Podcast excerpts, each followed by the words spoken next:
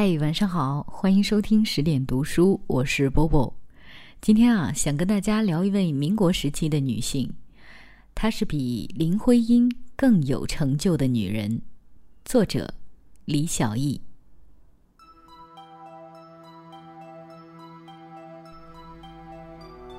她没有大名，就叫来喜。王贵全这个名字还是丈夫后来起的。她是梁启超第二位夫人，民国女神林徽因真正相处过的婆婆。梁思成的亲生母亲李惠仙反对梁林恋爱，据说主要原因有两个：第一，林徽因是庶出，虽然是长女，但不是正房太太的孩子，就像《红楼梦》里的探春，再能干都弥补不了出身的缺憾。顺天府尹。相当于北京市长吧。顺天府尹的女儿李慧仙认为她配不上儿子。第二，李慧仙是旧时大家闺秀，看不惯林徽因和儿子在一起亲密无间的西洋做派。李慧仙在林徽因嫁入梁家之前就去世了，所以民国女神躲过了一地鸡毛的婆媳关系。梁家一门三院士，最走红的竟然是儿媳林徽因。甚至林徽因最受关注的原因，并不是她的才华、学术和贡献，而是出身、美貌和绯闻。她特别符合当代女性心目中爱情、家庭、事业都丰收的梦，还有金岳霖这样的世纪云备胎终身爱慕的传奇。虽然梦和传奇大多都是假的，历史通常有点重，用学术的口气讲，很多人听不进去。但我们不妨把它当成一本绘本，通俗而不恶俗，生动而不虚构，八卦而不尖刻的解读一个个鲜活有趣的人。来喜的家乡在四川广元，幼年悲苦。家里靠父亲耕种几亩薄田勉强度日，母亲在他很小的时候去世，继母相信算命先生的胡诌，觉得他命硬克父母，总是虐待。四岁时，来喜的父亲不幸暴病身亡，彻底失去保护的小女孩被人贩子六年间转卖四次，最后卖到李慧仙娘家。李夫人回家探亲，见她聪明伶俐又很勤快，就把她带到梁家做丫鬟。这段经历是梁思成的口述，在《新会梁氏梁启超家族的文化史》第二百六十三页有记载。是什么原因让李惠仙把来喜送给梁启超做妾呢？因为梁启超爱上了华侨小姐何惠珍。李慧仙不许何慧珍进门，但总要有所补偿。梁家人口众多，家事繁杂，也需要帮手。谁能比从娘家带来的自己人更贴心呢？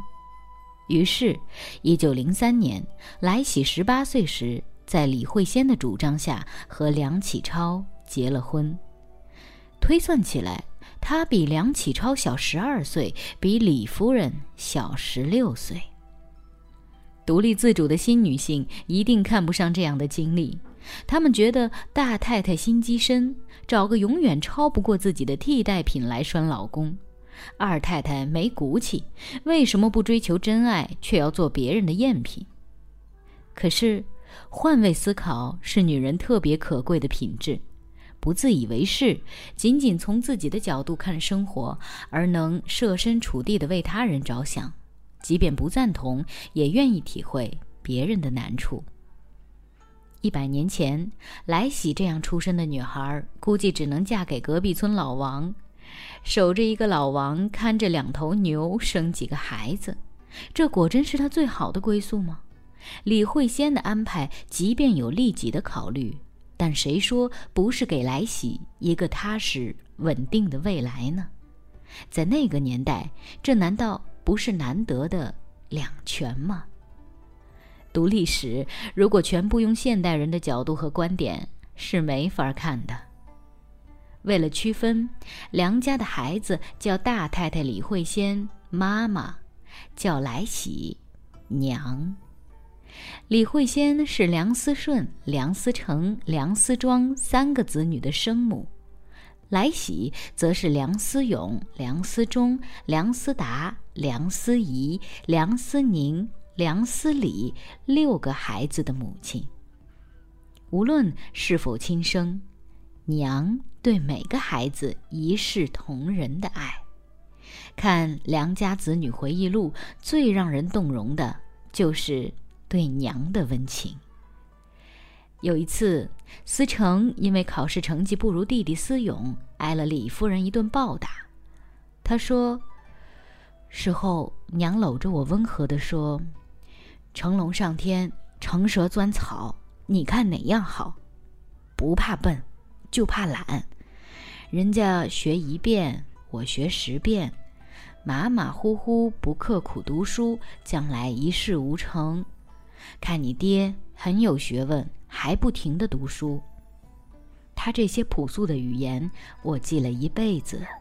从那以后，我再也不敢马马虎虎了。他还讲到娘在这个家里的不容易。我妈对佣人很苛刻，动不动就打骂罚跪，娘总是小心翼翼地周旋其间，实在不行了就偷偷告诉我爹，让他出来说情。而他自己对我妈和我爹的照顾也是无微不至，对我妈更是处处委曲求全。他是一个头脑清醒。有见地、有才能，既富有感情，又十分理智的善良的人。有人说，新女性为自己而活，旧女性为别人而生。来喜和林徽因就是两个典型。林徽因是新女性的标本，向往独立自由，活得自清盎然。但是，这不代表她完全不考虑别人。她在林家是长姐，照顾林艳玉、林恒、林环、林轩这些弟弟妹妹，并且感情很好。在梁家是长嫂，来往应对。在学生中是师长，阶级后辈，即便也吐槽也抱怨，但责任心让她总体做得相当不错。来喜呢，是传统女性的样板。一辈子围着老公孩子转，但是这也不代表她没有自我、趣味和眼界。她七十多岁还能兴致勃勃地从北京只身去杭州旅行。她读书、看报、听广播，对国家大事知道得一清二楚。晚年依旧可以和子女自由交谈、议论，一点儿都不落伍。通达的女人，无论新女性还是旧女性，怎样都过得好。她们摆得正位置，明白自己想要什么，懂得在家庭与事业、自我与他人之间取舍。旧女性并不是过得没有自己，新女性也不是活得不管别人。他们明白取长补短，各有侧重，不强求自己什么都有。女人最怕的是。什么都想要，却什么都不愿意做，所以什么都得不到。林徽因飞扬的性格，爱她的人有多少，烦她的人也有多少。而王贵全在庞杂的大家族里，几乎没有人说他不好。他是凝聚全家感情的核心，这才是他的大爱与可贵。王贵全对李慧仙的孩子视如己出，尤其对并非亲生的梁思庄。梁思庄从小胆小，总是牵着娘的衣角走路，洗澡一定要娘给洗，不然就宁愿脏着。十岁染上白喉，住院时娘在身边日夜守着。担心女儿怕疼撒娇没人顾，小姑娘嗓子发炎严重，对着娘大叫：“娘啊，嗓子疼，我要死了，快叫爹爹来吧！”娘看在眼里，疼在心里，但她明白，爹爹来了又能怎样？传染病接触的人越少越好，他护理梁家所有患病的孩子，包括自己不到十岁的亲生女儿。由于体质和病情不同，十岁的梁思庄活了下来，王贵全九岁的亲生女儿却病逝了。这是他人生巨大的刺激。他躲在厕所里流了很多眼泪，却依旧每天承担大量家务。甚至更加疼爱梁思庄这个和他母女原生的孩子。梁思庄在广州生女儿时难产，生死难料。王贵全急火攻心，从天津冒着三伏的酷热，只身坐火车到广州守护，等了十几个小时，直到医生用产钳夹出小外孙女吴丽明。吴立明后来是北京大学城市与环境科学系教授，他在回忆录《梁启超和他的儿女们》中说起，一直到很大时才知道外婆原来并不是亲生外婆。他记得当年每天下午四点，外婆都到天津培植小学门口接自己，买块冰砖，祖孙俩边走边聊天儿。战争时逃难，外婆细心地打了个金十字架挂在外孙女胸前，叮嘱无论带着多不舒服，都不要让别人知道。送别时候，妈妈泪流满面，外婆忍着不哭，满脸离愁却硬撑着坚强。火车开动之后，外婆瘦小的身影越来越远。这样一个救世女子，怎么可能不让人爱？我们常常在冰冷的世界中怀疑温暖与善良的价值，斟酌对别人应该付出几分真情才不会吃亏，试探他人的友善里有几多真诚，仿佛感情也是一场博弈，以小博大才算赢家。实际上，只有和煦才能溶解冰寒，只有付出才能得到认同。大爱并不是算计，付出的过程本身就是释放与满足。只是，自私的人永远体会不到，真性情的女人特别可贵的地方在于，她们愿意率先付出真心真意，并不试探计较世界的反馈。世界很大，心胸窄了，确实装不下。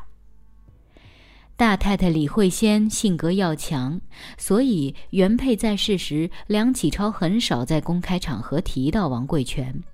他在家信中称她王姑娘或王姨，但他说王夫人是我们家极重要的人物。这种重要，或许来自于她多重的身份。她既是孩子们的娘，又是梁氏夫妇的佣人。按照传统理论，她不过是丫鬟收房做了妾。但梁家是个非常现代的家庭，梁启超也不是传统的老爷，这使王贵全成为丈夫的伴侣和助手。平时他帮助李夫人料理家务，梁启超出门在外，他随行打理生活。一九二九年。梁启超去世，家里的主要经济来源中断，儿女们大多还在读书，经济尚未独立。最小的儿子梁思礼才五岁。这个神奇的女人把九个子女的大家庭承担下来，继续帮助儿女完成学业，想方设法送梁思礼去美国深造。梁家是近代历史上名副其实的精英家庭。一门三院士，九子皆才俊。长女思顺，诗词研究专家，曾任中央文史馆馆长；长子思成，著名建筑学家，中科院院士；次子思永，著名考古学家，中央研究院院士；三子思忠，西点军校毕业，参与淞沪抗战，二十五岁英年早逝。次女思庄，著名图书馆学家；四子思达，著名经济学家；三女思怡，曾任中国红十字会对外联络部主任；四女思宁，早年就读南开大学，后参加革命，跟随陈毅；五子思礼火箭控制系统专家、中科院院士。以上还不包括出色的女婿和儿媳以及孙子辈。在二十世纪的中国，梁家的整体成就几乎绝无仅有。他们代表的精英，并不是财富与阶层的傲慢，知识、教养、胸怀、贡献构筑了真正的精英。精英家庭不仅与梁启超对子女的言传身教密不可分，而且与决定了家庭氛围的主妇息息相关。谁说看上去默默无闻的王贵全不是成就巨大的女性呢？孙子辈说，从未看见她有发愁的时候，她总是勇敢地迎接生活的磨难和考验。可她最后一个考验，竟然是在特殊年代，她八十五岁了，已到肠癌晚期。但作为保皇党梁启超的老婆，她的全部财产被抄尽，住房被侵占，驱赶在阴暗的小屋，每天出来扫街，没有医护，只有谩骂和折磨。一九六八年，他孤零零地离开了人间，连骨灰都不知道在哪里。走时，他照顾了一生的九个儿女，没有一个在身边。他没有看到任何一个孩子最后一眼。不是子女不孝，而是他们全部被打成了反革命和反动学术权威，无一幸免。甚至梁家的长女梁思顺，在被多次毒打后，早于继母两年，一九六六年，同样孤独地死在自己的家里。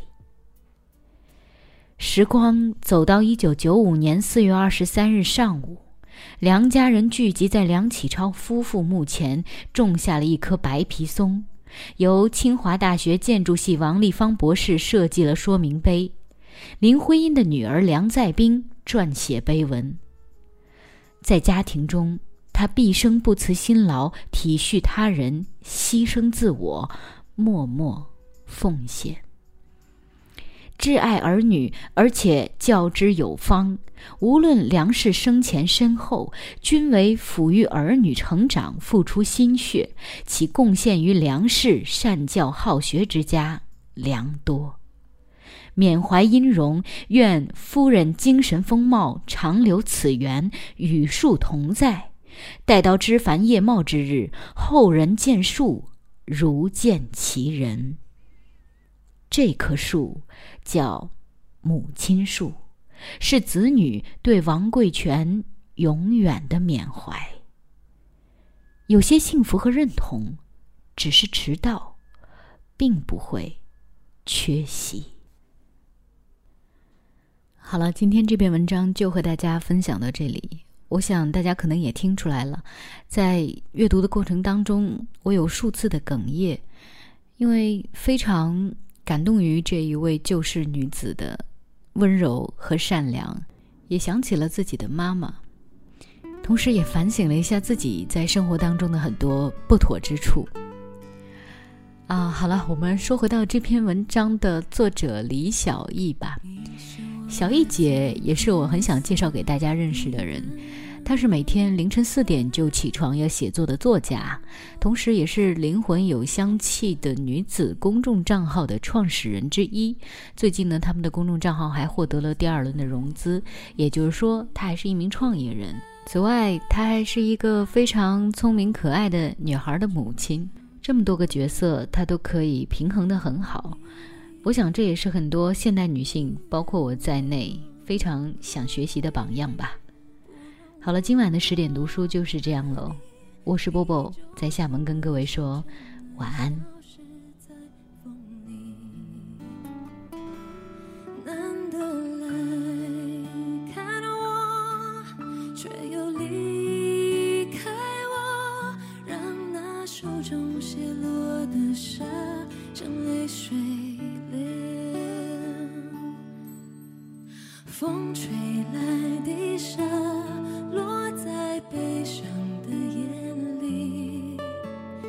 谁都看出